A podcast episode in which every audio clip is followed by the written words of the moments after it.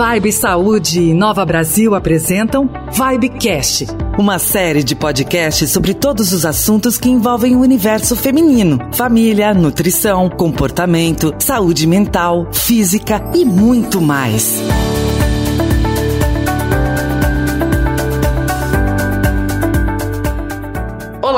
Seja muito bem-vinda. Começando agora mais um episódio do nosso Vibecast. Eu sou a Daniele Brandi, mãe, jornalista, mulher. Estou aqui hoje, mais uma vez, com duas especialistas maravilhosas para a gente discutir um tema relacionado à saúde da mulher. E nesse episódio vamos discutir o papel da psicologia e da psicoterapia com a população LGBTQIAP+, um tema super importante. E para bater esse papo comigo, eu tenho o prazer prazer de receber aqui mais uma vez ela, psicóloga da Vibe Saúde, Chalice Martim. Bem-vinda mais uma vez. Muito obrigada, Dani. Sempre um prazer. Gosto muito de estar aqui cada vez em temas diferentes, né? Amplos, então sempre uma satisfação. Muito obrigada aí pelo, pelo espaço. E também temos uma estreante aqui no nosso podcast, ela, Ana Luísa Fanganiello, que é psicóloga, psicodramatista e trabalha há 10 anos com sexualidade da comunidade LGBTQIAP+.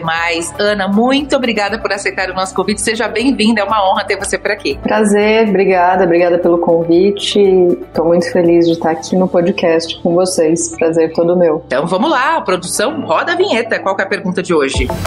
Por que a psicoterapia é tão importante para a identificação LGBTQIAP+.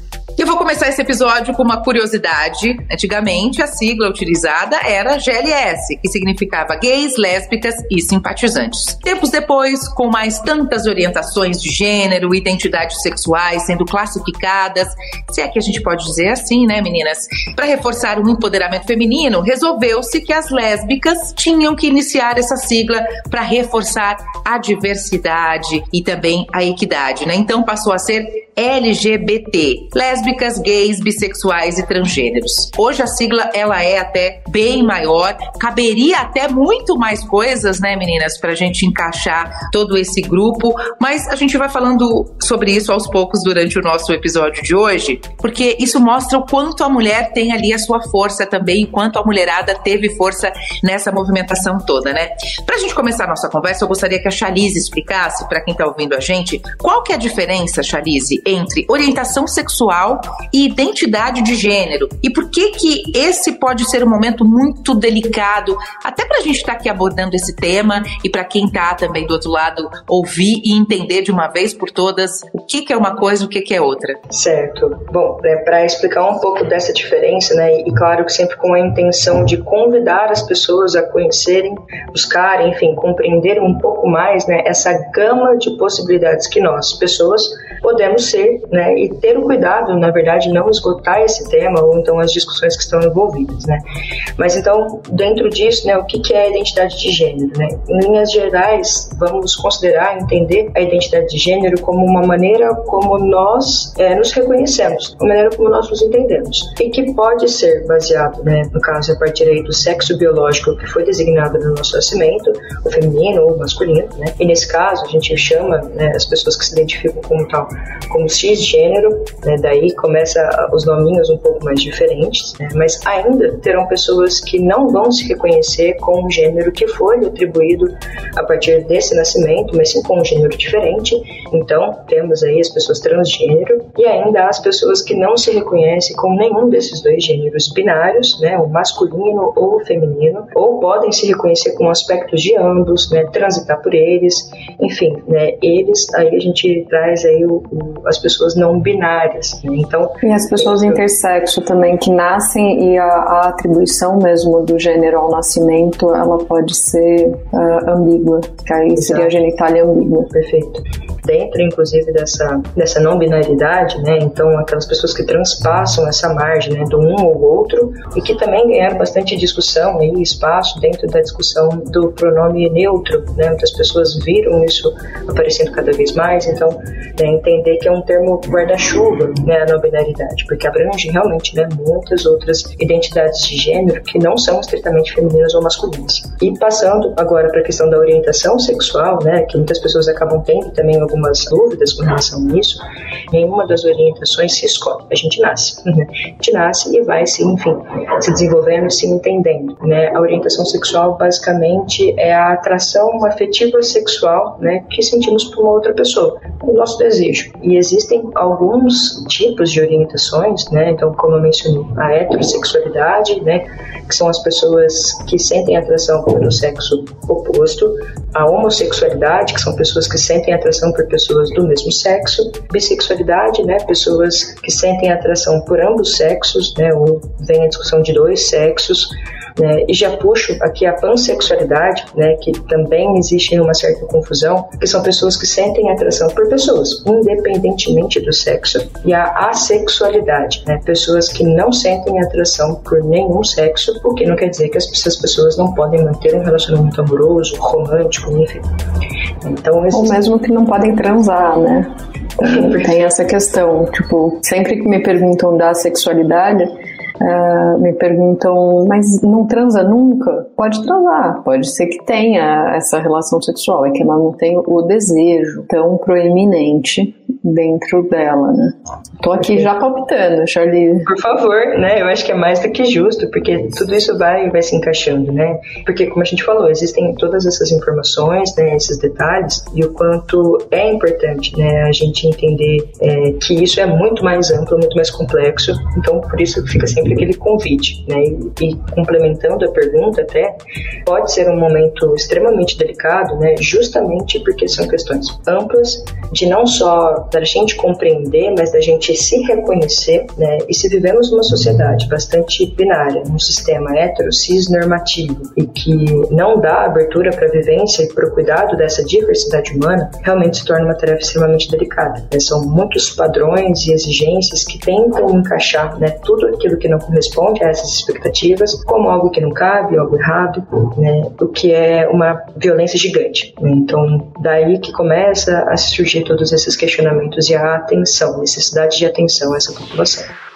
Falando sobre isso que a, que a Chalize trouxe para gente, eu queria já. A Ana já deu algumas, algumas pinceladas da participação dela. A Ana tem aí uma ampla né, experiência e vivência né, dentro deste universo da comunidade LGBTQIAP. Ela tem uma história muito importante no núcleo trans da Unifesp, enfim com todas as suas vivências.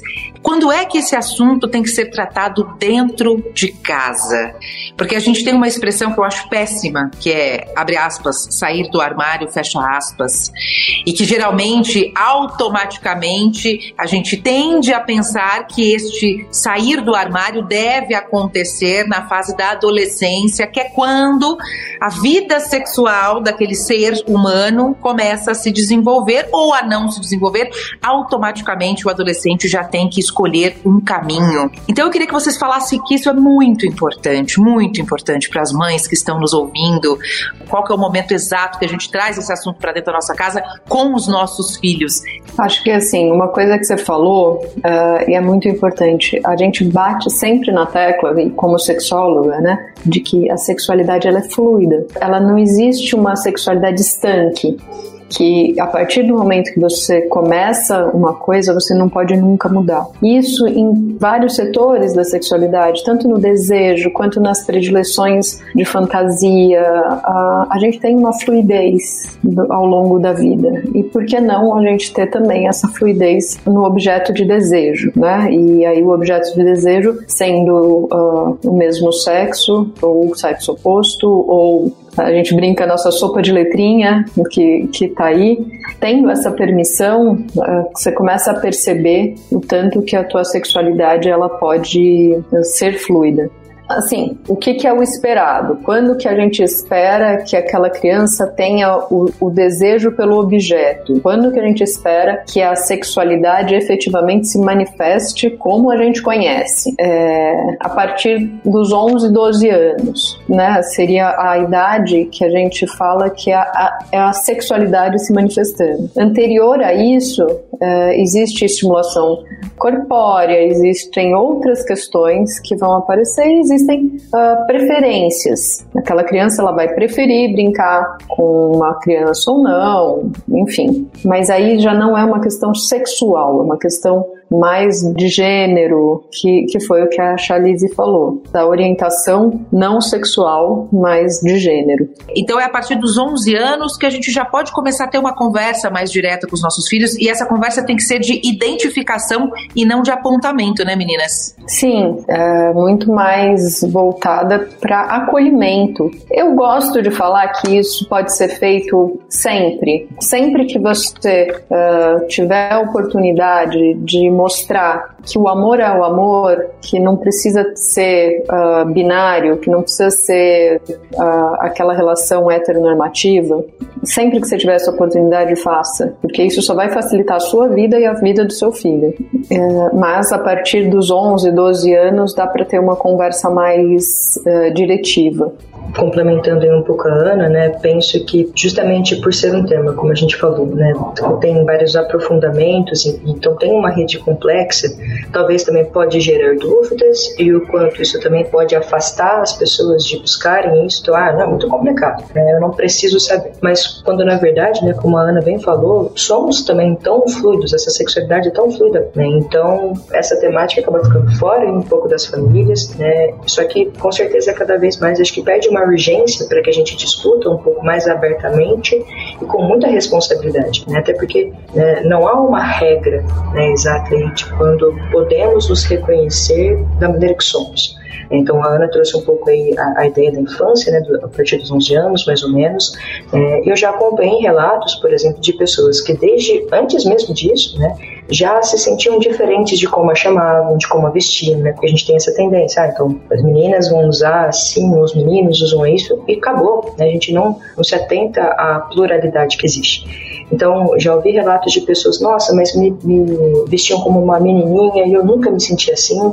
Depois eu fui entender, né, assim como eu já acompanhei também vários relatos de pessoas na vida adulta, na velhice, conseguindo se reconhecer realmente como são. Então, imagina, passar muitos anos aí da vida, né, vivenciando, performando, né, algo que muito imposto pela sociedade, depois conseguir de fato é, se sentir é, mais próprio, né? Então, o ponto importante que eu, que eu entendo né, é a forma como realmente podemos acolher essas sensações, os sentimentos, as confusões, as dúvidas que vão surgindo, até para que se promova esse ambiente tão seguro né, e de atenção a esse cuidado. Né? E eu não estou dizendo só no aspecto emocional da coisa, estou dizendo no aspecto de saúde de uma forma geral, né, políticas públicas e por aí vai.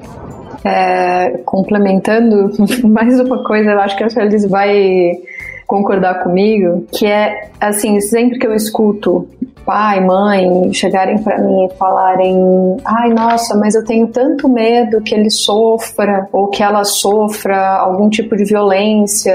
Eu sempre falo: mas o que você está fazendo dentro da tua casa? O que, você está fazendo para que essa pessoa não sofra violência também no, no teu microcosmo? E normalmente a pessoa não está fazendo nada, está inclusive uh, incentivando de alguma forma a violência. Isso é muito problemático. A gente precisa sim fazer, trazer essa conversa para dentro das casas, para que isso também diminua as violências fora dela, né? É, exatamente. Acho que a mudança de dentro para fora sempre, porque quando você tem um indivíduo no interior fortalecido, quando ele vai para esse exterior, ele tem muito mais consciência e resiliência de se colocar e de entender, às vezes, até a própria objeção do outro, né? Porque a gente ainda vive num país que mais matam pessoas LGBTQIA, que mais geram preconceito. Se a gente pegar, por exemplo, de 2012 para cá, são mais de 10 anos, muita coisa mudou, né? A gente tem até um dado aqui de um levantamento que foi feito pelo Instituto de Ciências Médicas da Unicamp, eh, uma pesquisa que foi feita em 2012, 67% dos adolescentes sentiu vergonha da sua orientação sexual, ou seja, não, não se sentiam à vontade em dizer qual era a sua orientação sexual. 35% apresentavam depressão e tinha ali uma tendência para o risco de suicídio. 10% desse número demonstraram tendência em algum período da vida por conta da sua orientação sexual. A gente sabe que nesses 11 anos muita coisa mudou.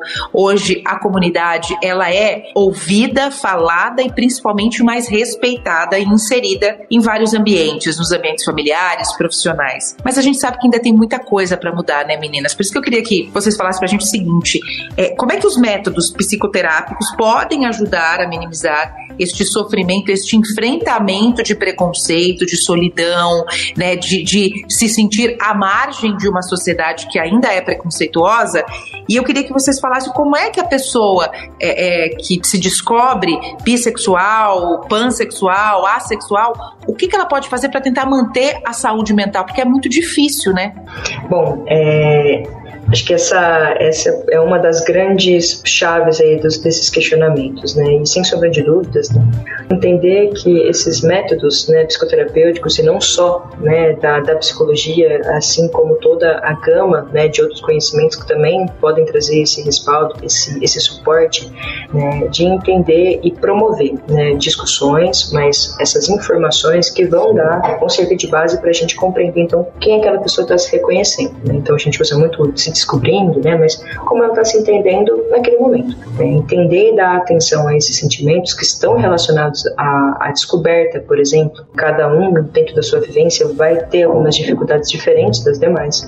Então, vivenciar esse processo de identificação, nomeação e autodeclaração né, da sua própria sexualidade ou da sua identidade de gênero, né, é construir um pouco mais quem aquela pessoa está é, tá ocupando, um corpo ocupa um espaço no mundo. Né? É fortalecer a sua própria autonomia, questão de autoestima, questões de autoconfiança, e é aquele famoso que a gente gosta de falar sempre aqui, o nosso querido autoconhecimento. Então, conforme eu me conheço, eu me aproprio de quem eu sou, né, de como eu me sinto. Claro que, né, falando assim, não é numa tentativa de diminuir a complexidade, a dificuldade que é, é uma tarefa difícil, mas o quanto é possível que esse processo ele seja trabalhado, né, conforme e dentro da realidade de cada um. O famoso empoderamento, né? A gente sempre uh, precisa trabalhar como que aquela pessoa se empodera, como que aquela pessoa cria o poder de ser quem ela é dentro da, de onde ela está inserida. Eu gosto também de, de sempre trazer a família para conversa, eu, eu acho sempre importante, de alguma forma, principalmente se a pessoa pede. Né? Aí, voltando numa pergunta que você tinha me feito, Dani, sobre o núcleo trans, eu sou cofundadora do núcleo trans na Unifesp. Isso já vai lá seis anos, mas a gente começou muito antes, né? A gente tem ele oficial há seis anos e já trabalho com esse público faz um pouco mais de dez anos, na verdade mas a gente sempre usa o espaço da psicoterapia também como um acolhimento dessa família, como um momento interessante de fazer com que todos possam aprender e usar também o nosso saber para essa ajuda. Eu acho fundamental principalmente nós psicólogos, usarmos o nosso saber para isso, para poder disseminar educação. Mas, o, o, Ana, até aproveitando o gancho disso que você está falando, quando é então que a gente pode fazer essa identificação, tanto a pessoa como os familiares, de que é o momento de que a gente precisa passar por esse processo psicoterápico? Quando é que eu faço essa identificação de que precisamos talvez deste apoio externo? Acho que principalmente quando há sofrimento, assim. O, o, primeiro lugar é quando começar uma psicoterapia, quando você está incomodado com alguma coisa, quando tem alguma coisa ali que está te, te levando para um lugar de, de acolhimento, que você precisa de algum lugar para te ajudar a se descobrir, para te ajudar a ter autoconhecimento. Esse é o primeiro ponto. Aí quando que a gente vai chamar essa família? Quando aquela pessoa, que aquele indivíduo que está na tua frente, está fortalecido o suficiente para que isso aconteça. Isso pode ser chamar essa pessoa para dentro efetivamente do ambiente psicoterápico, isso pode ser a pessoa indo falar com a família e voltando para falar com você. Tem mil formas. Psicoterapia também é fluida. Ainda bem, né?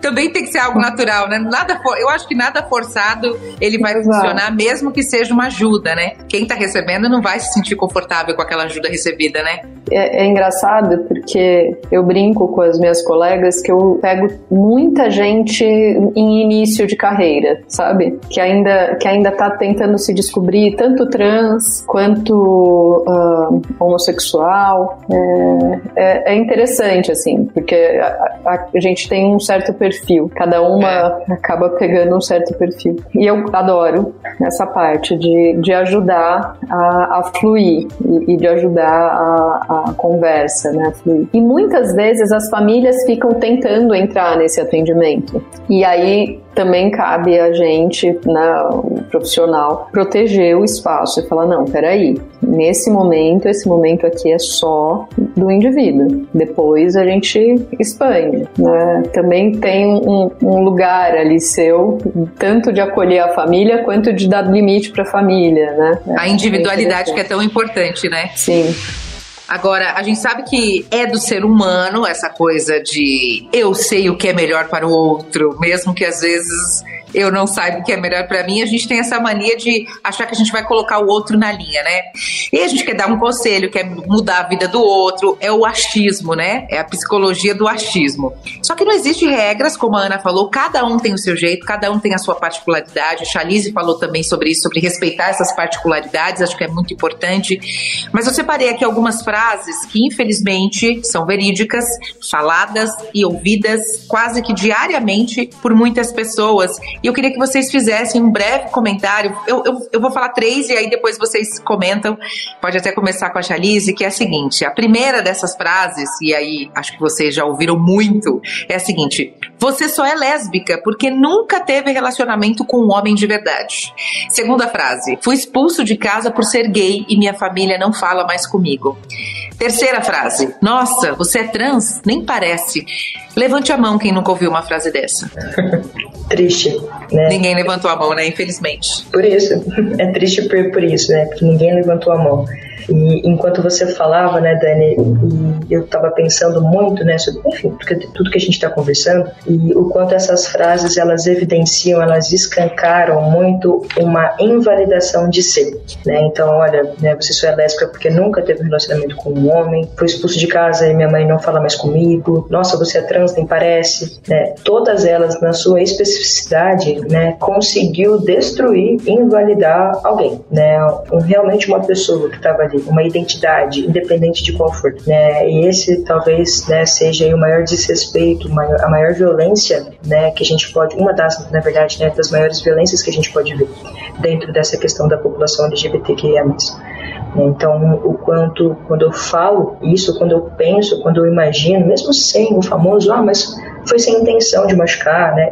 E, a gente sabe que realmente muitas vezes é sem intenção. Mas isso não, não é, justifica ou não invalida o fato da invalidação, né? De ter machucado alguém, de ter atravessado uma pessoa, a existência de uma pessoa de uma forma tão, tão grave assim, né? E, e quando eu digo né, essa invalidação de uma pessoa, eu acho que eu, eu quis pensar e dizer justamente da invalidar a existência de alguém, né? Eu estou desconsiderando completamente que aquela pessoa existe, né? Da maneira como ela se reconhece. Então eu estou dizendo quanto existem outras inúmeras formas dela ser alguém, quando na verdade ela já é uma pessoa, ela já é alguém, ela já existe ali da maneira dela bonitinha de ser, né? Com seus com seus desejos com as suas dúvidas, com as suas habilidades, suas dificuldades, assim como qualquer outra pessoa. Né? Então, é, ouvir isso dá, uma, dá um nozinho né, da gente falar: caramba, né, existe isso de uma forma muito relativizada, muito naturalizada, né, infelizmente pautada num desconhecimento e num preconceito gigantesco, inclusive por conta dessa ignorância, dessa falta de conhecimento, e que sem mesmo intenções, né, coloca uma pessoa simplesmente né, num lugar muito doloroso, é muito difícil.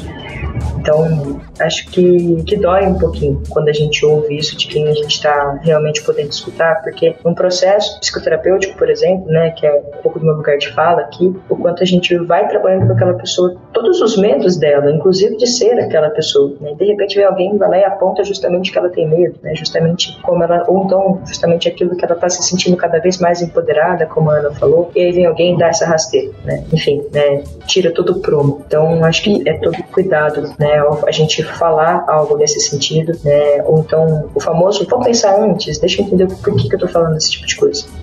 E, e, o pior, assim, é que essa última frase que você falou, do nossa, você é trans, nem parece, é, a gente escuta, né? Eu escuto muitas vezes, mas isso era um elogio. E o que é pior, é, algumas vezes as pessoas trans estão tão uh, fragilizadas que elas escutam isso como um elogio, porque elas acham que aquilo é bom. É, tipo, nossa, olha, ela tá me reconhecendo como cisgênero. Mas, tipo, isso não deveria ser bom. É. Né? E a outra coisa é que a primeira frase, né, também uh, da a você lésbica porque não conheceu um cara ainda, é de um falocentrismo, né? Ela beira um estupro, assim, ela beira, é. beira uma justificativa de estupro. E aí a gente volta para tantas pessoas que podem ser tanto trans quanto lésbicas acabaram sofrendo violência sexual sexuais por serem quem são. Uh, enfim,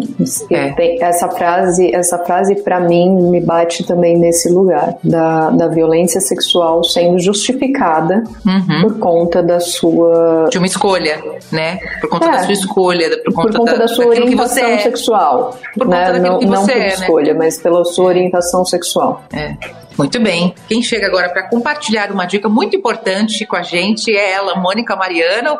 Pode falar o que, que você trouxe para a gente hoje, hein, Mônica?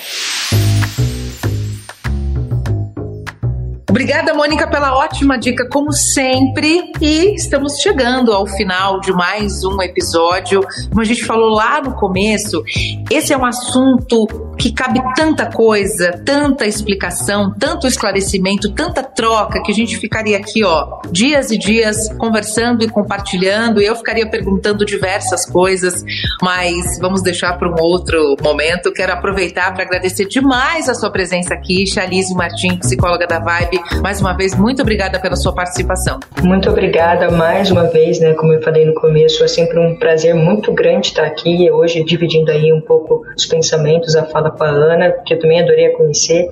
E acho que é um tema muito importante, não só pela sua complexidade, como a gente tanto falou, mas fiquei muito feliz de poder contribuir um pouquinho mais né, para tecer um pouco mais essa, essas informações. Ana, que também bateu um super papo com a gente, muito obrigada pela sua participação, foi um prazer ter essa troca com você aqui nesse episódio. Muito obrigada, obrigada pelo convite de novo, foi um prazer. É, é, claro que assim, tem um monte de coisa que eu fico pensando agora, ah, meu, eu queria ter falado sobre isso, sobre aquilo, né? Tem um monte de coisa aqui e que eu acho que, que, é importante. Uma delas é sobre especialista em sexualidade LGBT. Eu acho que isso não deveria existir. Começa por aí, porque todos os profissionais da saúde deveriam ser aptos ao atendimento, porque são pessoas. É, mas, infelizmente, infelizmente, muita gente relata uh, é, LGBTfobia dentro de atendimento da saúde mental. Então, acho que a, a dica, o, o, pensamento final é, pessoal, pelo amor de Deus, se reciclem e escutem podcasts, façam coisas, mas não sejam LGBTfóbicos, porque é uma pura ignorância hoje em dia. Muito bem, é isso. Ótima mensagem. Bom, eu, depois desse papo tão maravilhoso, vou ficando por aqui. Quero agradecer a você aí do outro lado que ouviu esse episódio até o final. Muito obrigada pela sua companhia sempre. Eu sou a Daniele Brandi, fico por aqui, já vou pensando no tema do próximo episódio, nas próximas convidadas e, claro, já conto com a sua companhia. Um beijo e até a próxima. Vibe Saúde e Nova Brasil apresentaram Vibe Cash. Você gostou da conversa de hoje? Lembre-se que você sempre pode agendar a sua sessão com uma de nossas profissionais para poder cuidar da sua saúde mental com o acolhimento que você merece. É só baixar o app da Vibe Saúde, acessar a seção Agendar com Psicólogos, procurar pela especialidade e agenda da profissional que você mais se identifica. A gente vai te esperar por lá.